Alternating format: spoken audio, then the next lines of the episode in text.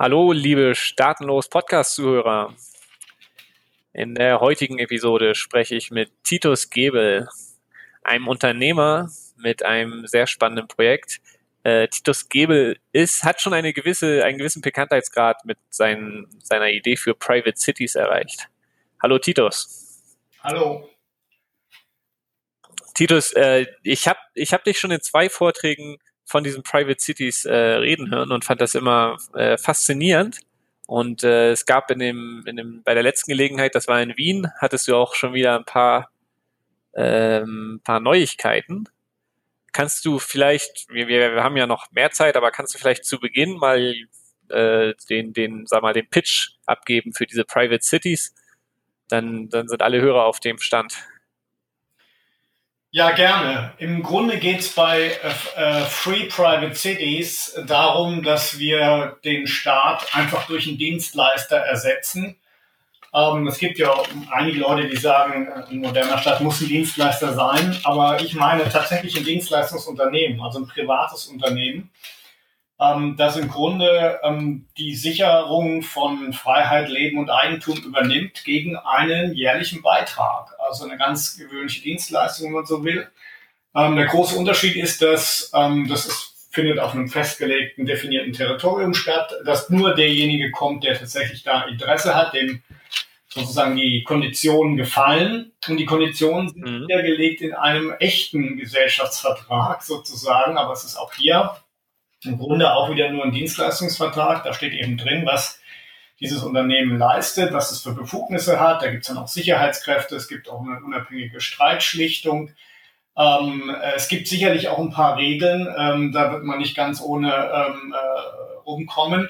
Aber das ist nun, wie gesagt, alles in diesem Vertrag niedergelegt. Dann schaut man sich den an und wenn einem das gefällt und man das zahlen kann, ähm, ich kann jetzt schon sagen, es wird kein allzu hoher Betrag sein, ähm, dann kann man sagen, gut, da bin ich dabei, weil dann ähm, wird auch nicht, werden die Regeln auch nicht jedes Jahr geändert, nicht wahr? Das ist ja eines der großen Nachteile in unseren Staaten, dass eine Seite permanent die Regeln ändert und wir auf der Empfängerseite nichts dagegen tun können. Also das ist sozusagen in Nutshell die Free Private City Idee. Ja, und ist das, ist das jetzt äh, Utopie und Science Fiction oder ähm, wie, wie konkret ähm, wie konkret ist die Idee? Ja, die, die Idee ist schon relativ konkret. Also ähm, ich selber bin ähm, in Mittelamerika involviert mit einer ähm, äh, mit meinen Partnern, das sind äh, US-Amerikaner. Ähm, da ist das Projekt schon in der heißen Phase, steht kurz vor der Genehmigung und außerdem sind in dem Land Wahlen in Kürze. Deshalb möchte ich jetzt eigentlich dazu nichts sagen. Ich bitte um Verständnis. Das ist momentan das ist wirklich eine entscheidende Phase. Wenn das aber funktioniert, dann sollte ich Anfang nächsten Jahres auch eine Verlautbarung dazu machen können. Es gibt noch zwei ja. Gruppen, die ganz ähnliche Projekte verfolgen. Das eine, ähm, hat man vielleicht schon gehört, sind die Seasteader. Die sind gerade in französisch-Polynesien mit der dortigen Regionalregierung am Verhandeln. Äh, die haben im Grunde einen ganz ähnlichen Ansatz, ähm, weil sie auch ein Stück Land mit äh, dazu haben wollen und innerhalb der Hoheitsgewässer sind. Das heißt, ähm, die brauchen also auch eine Vereinbarung mit einem Staat. Äh, und die dritte Gruppe ist ähm, äh, in Myanmar, das, das, oder Burma, wie es früher hieß, ähm, dort in dem unabhängigen Karing-Teilstaat. Ja, das ist ja. eine Situation, weil die Leute, die das machen, ähm, sind aus Singapur, die haben eben sehr gute Kontakte zu diesem unabhängigen Staat und die wollen dort eine, eine Free City einrichten. Also es gibt drei Projekte weltweit, also möglicherweise auch noch mehr, aber drei Projekte, die jetzt relativ konkret sind, die auch relativ professionell gemanagt werden. Und von daher muss man sagen, das ist eben doch ähm, über den reinen, ähm, über die reinen utopischen, theoretischen Ansatz hinaus. Ich, ich bezeichne das eigentlich auch ehrlich gesagt nicht so gerne als Utopie, sondern als Geschäftsmodell. Ja, weil es ist ja im Grunde ja. Neues. Ist, man, man überträgt einfach was, was man aus einem anderen Lebensbereichen schon kennt, nämlich Dienstleistung gegen Bezahlung jetzt auf diesen Bereich und im Wesentlichen ist es ja Sicherheit und ein rechtlicher Rahmen, der dort geboten wird. Also es gibt ja, gewisse Hoffnung, dass eines dieser Projekte oder auch alle ähm, äh, im nächsten Jahr sich schon materialisieren. Die Leute in Myanmar haben sogar schon angefangen. Ähm, also von daher ähm, äh, reden wir hier nicht über ein theoretisches Konzept, sondern tatsächlich über ein praktisches Geschäftsmodell. Das ist, das ist sehr spannend. Also wenn ich das richtig verstehe, da, da gibt es Leute, die, die, äh, sagen wir, die verstehen den, den Staat, sehen den Staat kritisch, auch aus einer ökonomischen Perspektive, denken, also du gehörst dazu, denkst, das, das geht eigentlich besser. Ähm, und dann, dann macht man daraus eine Geschäftsidee, ja. Also dieses, die Seasteader, die, die sagen ja auch so, also wir wollen nicht warten, bis, bis irgendwo die Revolution stattfindet, wir, wir, wir legen lieber los. In Myanmar scheint das auch sehr konkret zu sein und du hast halt eben mit dieser, ähm, prescht jetzt also vor mit, mit dieser Geschäftsidee. Genau, also es ist im Grunde ähm, tatsächlich so, dass es auch eine For-Profit-Geschichte sein soll. Das ist auch wichtig, weil nur die Gewinnorientierung äh, wirklich diesen Anreiz bietet, ähm, mit seinen Mitteln Haus zu halten, ein gutes Produkt zu bieten. Man will ja um Kunden werben, man kann ja da niemanden zwingen. Also in allen diesen drei Fällen ist es tatsächlich so, dass man von Null anfängt. Der ist ein unbewohntes Territorium und man will versuchen, Kunden anzulocken, indem man eben ein attraktives Produkt bietet. Das ist ja. tatsächlich schon eine ganz andere Liga als jetzt noch in den 60er, 70er Jahren, wo Leute halt so versucht haben, so ähm, libertäre Inseln selber zu schaffen äh, oder sich ähm, einfach was zu nehmen und zu behaupten, dass da äh, keine staatliche Herrschaft besteht. Ähm, also hier ist es ganz klar so, dass also auch die Seasteader ja jetzt abgekommen sind von ihrem Hochsee-Ding, weil das auch technisch momentan noch zu schwierig ist. Dass wir alle ganz klar sagen, nee, nee, hier geht's nicht um Revolution, hier geht's um Evolution. Wir wollen auch ein, eine Vereinbarung mit dem Staat haben. Ähm, Staaten können für sowas gewonnen werden, wenn sie sich selber Vorteile davon versprechen. Ähm, das ist also äh, in unserem Fall und im Fall des hieß ja da ganz klar, da wird geschaut, dass da, da wird gehofft, dass da fremde Investoren kommen, dass da neue Business, ähm, neue Branchen sich ansiedeln ähm, und von daher ähm, auch die einheimische Bevölkerung mehr Arbeitsplätze hat. Das ist, das ist dann insoweit eine Win-Win-Situation. Und ähm, äh, von daher muss man sagen, äh, ist das jetzt ein ganz anderer Ansatz, als es früher war. Ja, man kann natürlich heutzutage ja. auch sagen, guckt mal, es gibt doch schon so viele Sonderwirtschaftszonen und da gibt es sogar eine Handvoll, die haben ein eigenes Rechtssystem. Ähm, also das ist auch so mein Hauptargument, dass, ähm, dass ich, ähm, wenn ich mit Regierungsvertretern spreche, sage ich, pass mal auf, ist ja gar nicht so was großartig Neues, es ist im Grunde nur eine Weiterentwicklung dieser, dieses Gedankens der Sonderwirtschaftszone. Aber ja, verstehe. Ist es, ist es philosophisch schon ein komplett anderer Ansatz. Es ist, es ist einfach, ich meine, das werden natürlich die, die Hörer vom Staatenlosblock noch viel eher verstehen als der Normalbürger, der sich jetzt nicht so intensiv mit solchen Themen beschäftigt. Aber im Grunde haben wir hier, ersetzen wir hier dieses Über Unterordnungsverhältnis eines Staates durch ein gleichberechtigtes Dienstleister-Kunde-Verhältnis. Und das ja. ist natürlich schon, schon revolutionär in gewisser Weise, aber es kommt eben ähm, sozusagen auf, auf, ähm, auf im normalen Gewande daher und es ist auch völlig transparent und klar, wer was machen möchte. Also du hast mit der Sonderwirtschaftszone hast du quasi schon, sag mal, die, die, wenn, wenn, wenn, wenn man jetzt die, das Free Private City Ding als, als Startup-Projekt ansieht, da hast du da quasi schon Konkurrenten, die funktionieren, aber eben noch anders. Und die kannst du als, als Referenz benutzen, dass das äh, praktisch eine gute Idee ist, ja. Ja, es ist immer einfacher, wenn man an bestehende, bekannte Sachen anknüpfen kann, wenn man mit so neuen Ideen kommt. Und die bisherigen Sonderwirtschaftszonen, die haben fast alle, da geht es ja nur um die wirtschaftlichen Freiheiten. Es geht hier gar nicht um die persönlichen yeah. Freiheiten. Also es ist vielleicht jetzt ein, gibt es jetzt da auch was Neues, diese, dieses neue Neon-Projekt in Saudi-Arabien, wo der neue äh, starke ja. da ganz klar gesagt hat, da sollen die religiösen Regeln also nicht gelten. Das ist jetzt zum ersten Mal, dass auch jemand erkannt hat, dass, dass es nicht nur reicht, ein paar Zollerleichterungen, ein paar Steuererleichterungen zu machen. Äh, da gibt es jetzt schon mehrere tausend Sonderwirtschaftszonen auf der Welt. Also das jetzt das sage ich auch immer, also wenn ihr neue Leute anlocken müsst, dann müsst ihr schon ein bisschen mehr bieten. Und insoweit ist es ein ganz guter ähm, Ansatzpunkt, ja, dass man sagt, pass mal auf, wir wollen jetzt die und jene Autonomie haben. Was davon am Ende dann umsetzbar ist, ist Verhandlungssache. Also ich würde jetzt sagen, dass weder in dem Projekt in Mittelamerika, wo ich involviert bin, noch bei den CISTEN man so eine hundertprozentige Free Private City hinkriegt, wie ich sie gerne äh, hätte, wie ich ja. auf meiner Webseite auch beschreibe. Aber zu 70, 80 Prozent geht es in die Richtung. Und das ist schon mal sehr viel und es ist auch ein guter Start. Das soll ja auch nicht das letzte Projekt sein. Ja. Ja, klar, und am, am Ende äh, profitieren wir alle davon. Also auch wenn andere Projekte mit, mit leicht anderem äh, Fokus irgendwo stattfinden, das ist natürlich immer eine, eine schöne Entwicklung, nehme ich an. Ähm, denn du, du hast es aber Free Private City genannt und nicht Sonderwirtschaftszone Plus. Ähm, darf, darf ich mir also, kann ich, darf ich mir auch vorstellen, dass so eine Stadt wie Singapur oder Monaco da irgendwie als Vorbild mit reinspielt?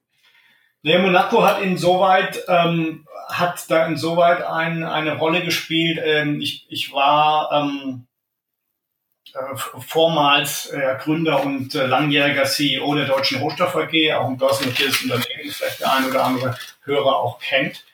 Ähm, und habe dann Ende 2014 mich zur Ruhe gesetzt, ähm, äh, um mich diesem, dieser Idee zu widmen. Und das Interessante war, als ich dann nach Monaco gekommen bin, ich bin also dann tatsächlich mit der Familie nach Monaco umgesiedelt, ähm, das, ich habe äh, nach ein paar Monaten schon gemerkt, ich habe ja überhaupt kein Interesse, mich in irgendeiner Form in die Monaco-Politik einzumischen. Ja. Interessiert mich überhaupt nicht. Was bemerkenswert war, dass ich 30 Jahre lang politisch engagiert war, meistens im liberalen Spektrum.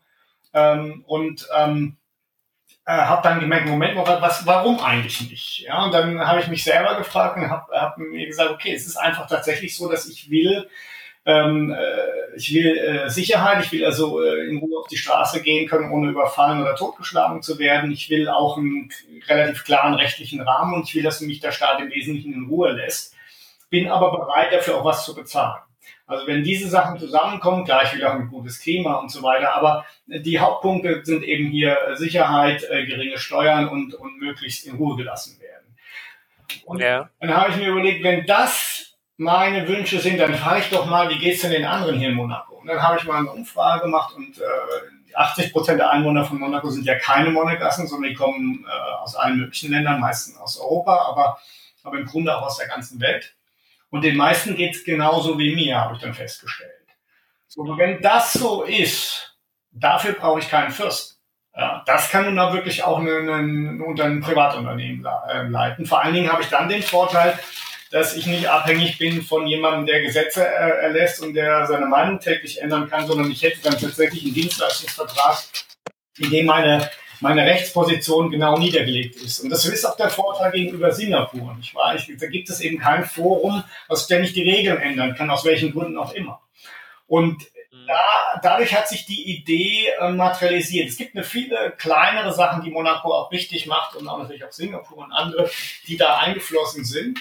Aber letztendlich ähm, ähm, ist das schon jetzt, ähm, äh, hat das schon relativ Hand und Fuß. Ähm, das hat sich jetzt auch intern recht äh, weit entwickelt, das ganze Konzept, so dass ich davon ausgehen kann, dass ich ähm, wirklich, dass wir dann äh, im nächsten Jahr ähm, hoffentlich das erste Projekt dort in, in äh, Lateinamerika hinkriegen. Dann werden wir das auch entsprechend publizieren. Und das, das ist dann schon der Rahmen, der auch von weiteren Projekten dann äh, im Prinzip übernommen werden kann.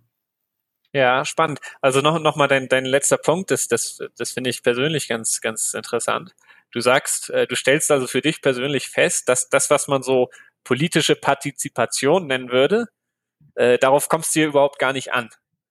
Ja, oder also ja, das, ich glaube, darauf kommt es den anderen auch nicht an, wenn sie denn die ja, genau. haben, selbst zu bestimmen. Ja, das ist auch, ja. muss ich äh, ehrlich sagen, vielleicht jetzt hier im Staatenlosblock nicht so, aber das ist meistens der Punkt, den, der den meisten schwierig fällt äh, zu akzeptieren, dass es da keine demokratische Mitbestimmung gibt. Also vielleicht schon in der Form, dass man einfach sozusagen an dieser Firma selber beteiligt ist und dann auch auf der Gesellschafterversammlung was äh, mitentscheiden kann. Aber man kann eben nicht den Leuten in ihr Leben reinreden, weil selbst wenn man ein Genossenschaftsmodell macht, was durchaus denkbar ist, ja, wo also jeder ja. ist ein Genosse und hat einen Antrag an dieser Firma, die die Stadt verwaltet, dann hat aber die Firma trotzdem mit jedem einzelnen Vertrag und sie kann diesen Vertrag nicht einfach ändern oder missachten einseitig.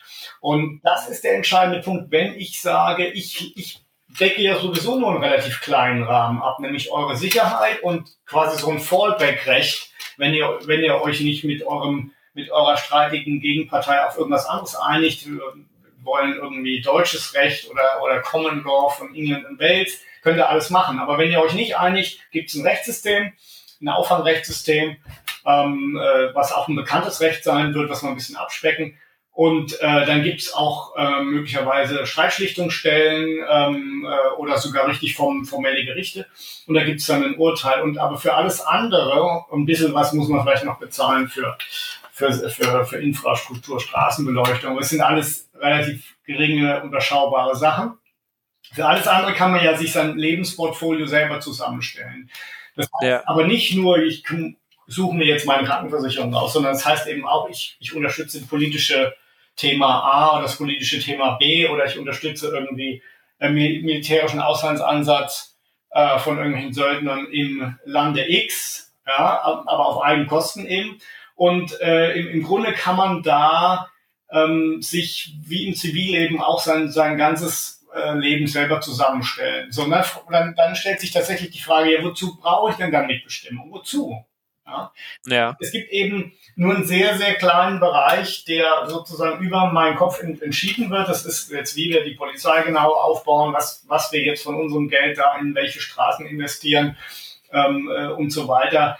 Ähm, das sind aber im Grunde Dinge, da würde ich sagen, aus meiner Einschätzung, ähm, äh, wenn man jetzt zum Beispiel Monaco nimmt, ja, die, ähm, solange äh, die Dinge, die mir wichtig sind, gegeben sind, also Sicherheit, ähm, dann ist es natürlich auch schön und es ist auch äh, klare Luft. Das ist für die Chinesen hier ganz wichtig. Gutes Essen gibt's auch. Also wenn das alles da ist, dann brauche ich keine Mitbestimmung, weil ich bin dann schon zufrieden. Das, was ich vom Staat will, Sicherheit und Nichteinmischung und ähm, geringe Steuern ähm, äh, oder einen festgelegten Beitrag, wenn das gegeben ist, ist mir der Rest egal, da kümmere ich mich selber drum. Und ähm, diese, diese Situation, die gibt's schon. Ja? Die, das ist im Grunde die Situation, die ich hier in Monaco antreffe und alle anderen nicht monegassischen Bewohner auch.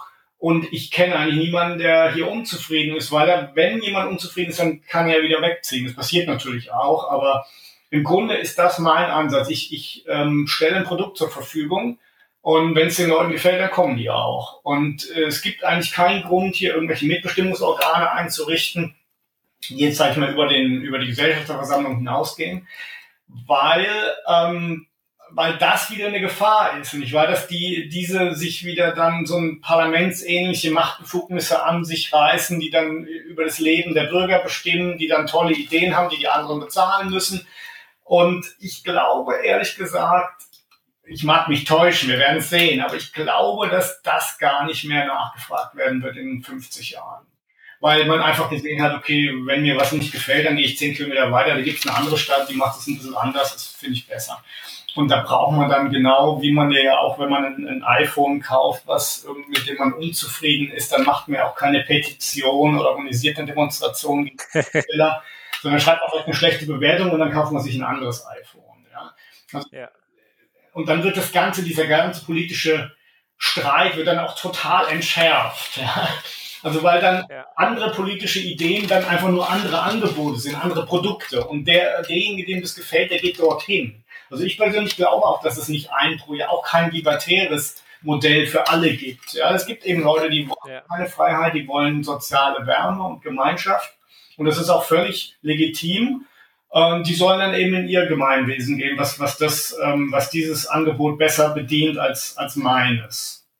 Und äh, wenn dem so ist, dann kann man auch nichts gegen Kommunismus sagen, solange die Teilnahme freiwillig ist. Ja, das ist die ja. zentrale, Ken die zentrale Kennaus oder Kernaussage ist, dass die Teilnahme muss freiwillig sein und so ist es in einer, in einer freien Privatstadt auch.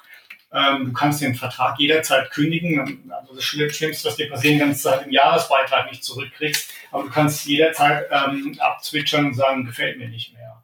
Und ja, so muss also, es bei den anderen Systemen auch sein. Ja? In dem Moment, wo man dich zwingt, da drin ja. zu bleiben oder wenn du weggehst, musst du eine riesen Steuer zahlen, dann ist es natürlich nicht mehr freiwillig.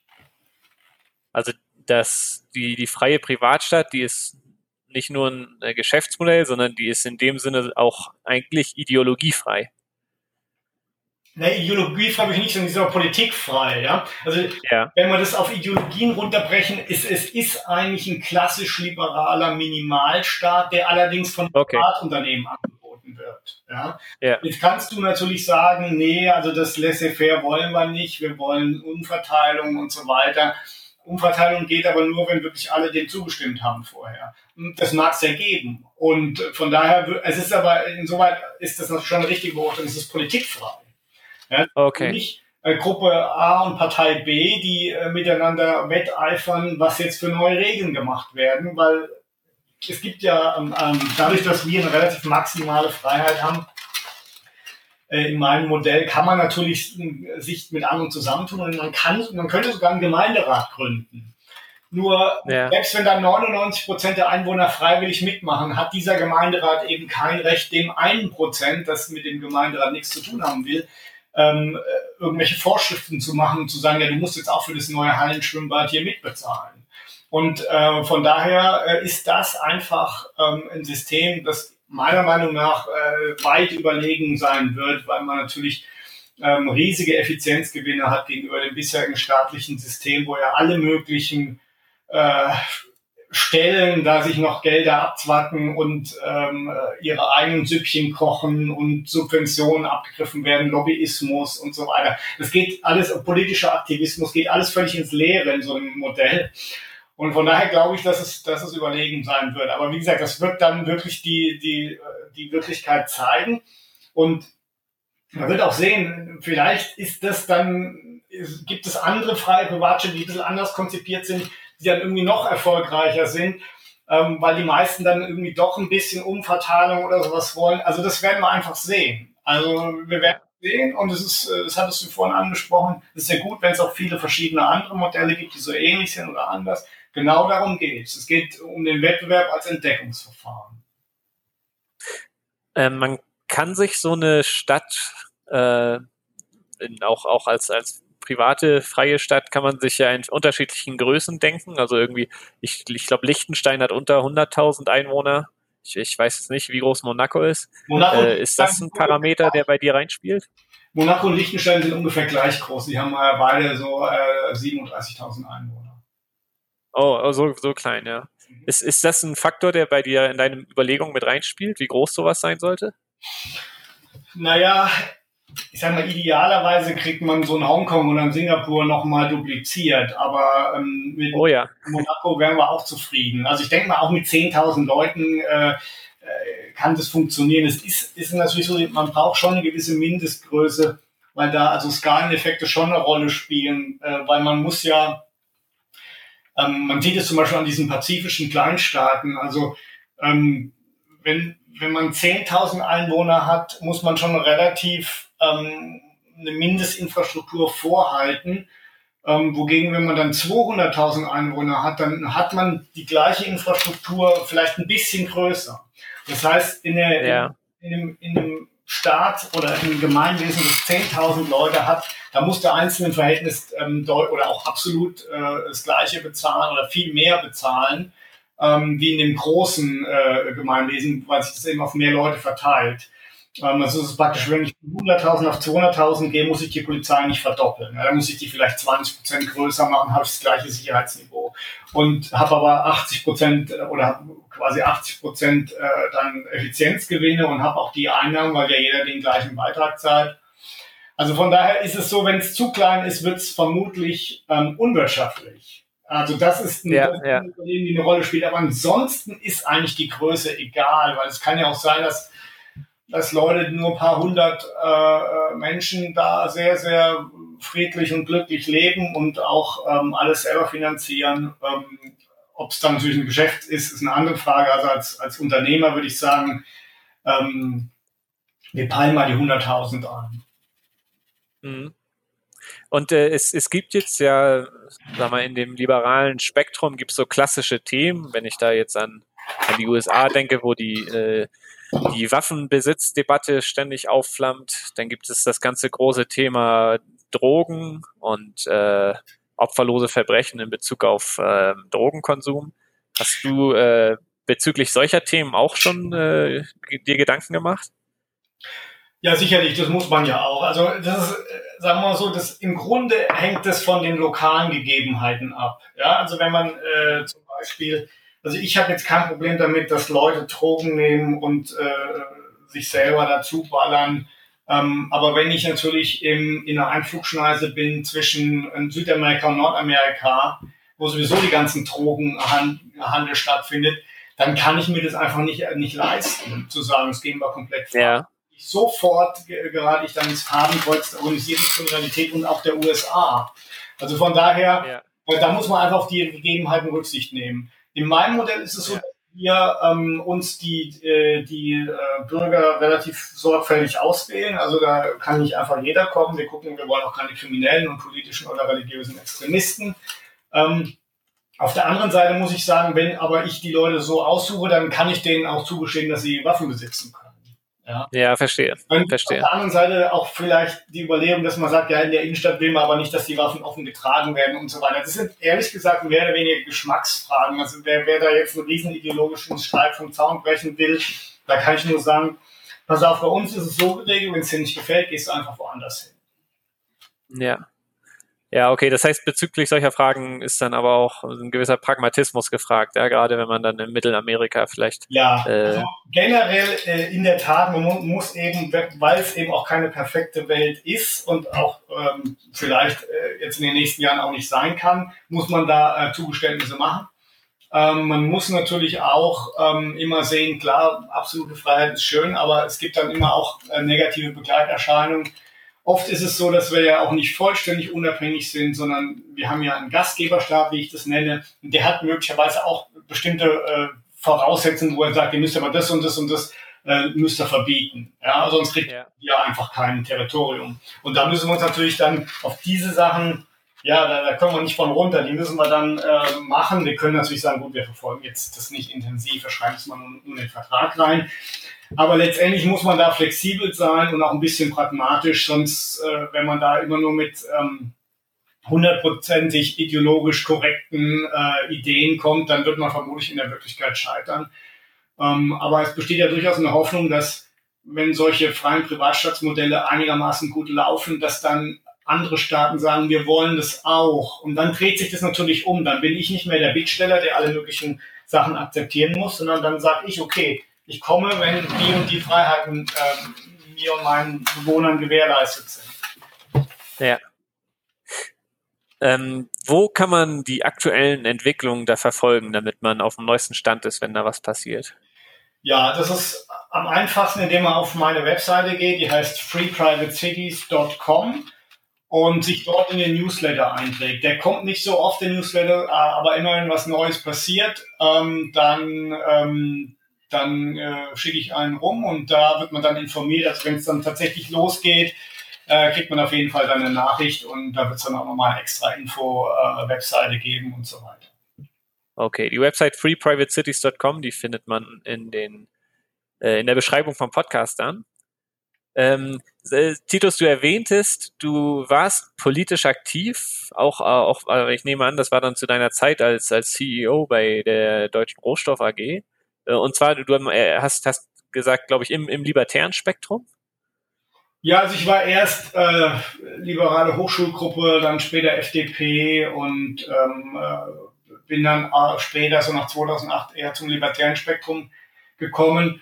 Ähm, ja, ich habe da ähm, im Grunde äh, auch die ganzen, ähm, die ganze Entwicklung so durchgemacht, die, die viele andere sicherlich auch gemacht haben. Ja. äh, Gab es da bestimmte, Entschuldigung, ja, red weiter. Ja. Von daher bin ich dann irgendwann auf Ludwig von Mises gekommen und habe gesagt, das leuchtet mir ein, das finde ich gut, das ist, äh, hat auch Hand und Fuß. Äh, und ähm, inzwischen muss ich aber sagen, ähm, äh, es wird vermutlich tatsächlich so sein, dass es da keine, nicht eine Antwort gibt, die richtig ist. Ja? Ähm, also selbst wenn, wenn man sagt, ja, und mit Mises sagt, pass mal auf, also wenn ihr wirklich einen Wohlstand haben wollt, dann müsst ihr eben wirtschaftliche Freiheit gewährleisten. Nur gibt es einfach Leute, die sagen, ich habe das in der Schweiz mal gesehen, nee, wir wollen überhaupt nicht mehr weitere Industrieansiedlungen. Ähm, uns geht's ja. gut genug. Und wir wollen jetzt mit dem Stand, den wir jetzt haben, äh, sind wir glücklich, wir wollen nicht noch reicher werden. Also das ist alles eine sehr, sehr subjektive Geschichte. Und deshalb glaube ja. ich, dass es auch keinen Sinn macht, sich mit anderen äh, jetzt die Köpfe heiß zu reden. Und Argumente machen sowieso keinen Sinn. Ähm, ich, mache dann immer das Beispiel, haben Sie schon jemals eine äh, Talkshow im Fernsehen gesehen, eine politische Talkshow, wo am Ende dann einer der Kontrahenten zum anderen sagte, also Sie haben mich überzeugt, Sie haben recht, ich hatte Unrecht. äh, ja, also was soll's? Ich werde einfach ein Projekt ja. Wer, derjenige, dem es gefällt, der kommt. Andere können dann davon lernen, die können sehen, oh, das wollen wir auch. Oder dann gibt es vielleicht andere, die sagen, nö, wir wollen sowas nicht, aber sowas ähnliches in anderer Form. Und dann gibt es am Ende, so wie wir auch im Produktgeschäft ja alle möglichen äh, verschiedenen Autos, verschiedene Nahrungsmittel, verschiedene Getränke haben, gibt es eben auch verschiedene Gemeinwesen in dem, was ich den Markt des Zusammenlebens nenne. Und ein jeder geht dann dorthin, wo er sich ähm, gut aufgehoben fühlt. Ja, das können dann auch durchaus ethnisch homogene sein. Dann kann man wiederum sagen, gibt es also Deutsch als Minimalstaat, Deutsch als sozialdemokratischen Umverteilungsstaat und Deutsch, katholisch, was weiß ich. Also da können sich alle möglichen äh, Interessengruppen dann zusammenfinden. Äh, und das kann dann auch wiederum, die können sich wiederum zusammenschließen oder in ihrem bestehenden Staat bleiben. Die haben einfach eine größere Autonomie dann. Also es gibt wirklich alle Varianten. Und ja. äh, wenn das mal akzeptiert ist, dass man die Menschen selber entscheiden lässt, wo sie, ähm, in welcher Form sie zusammenleben wollen und mit wem, dann haben, haben wir eigentlich im Grunde auch das, das Problem gelöst, äh, diese ganzen politischen Streitereien, ähm, die ja. eigentlich völlig aus meiner Sicht äh, nicht nur fruchtlos sind, sondern auch nutzlos. Ja. Mhm. Also ja, das klingt, klingt für mich nur konsequent, ja, und ich äh, bin gespannt, was sich daraus entwickelt und äh, äh, das ist sehr, sehr inspirierend und ähm, sehr motivierend, dass, dass da also jemand vorangeht wie du und äh, daraus ein Geschäft macht. Titus, äh, ich bin gespannt, was daraus wird, ähm, freue mich auf Neuigkeiten und äh, bedanke mich ganz herzlich für das Gespräch. Ja, herzlich gerne.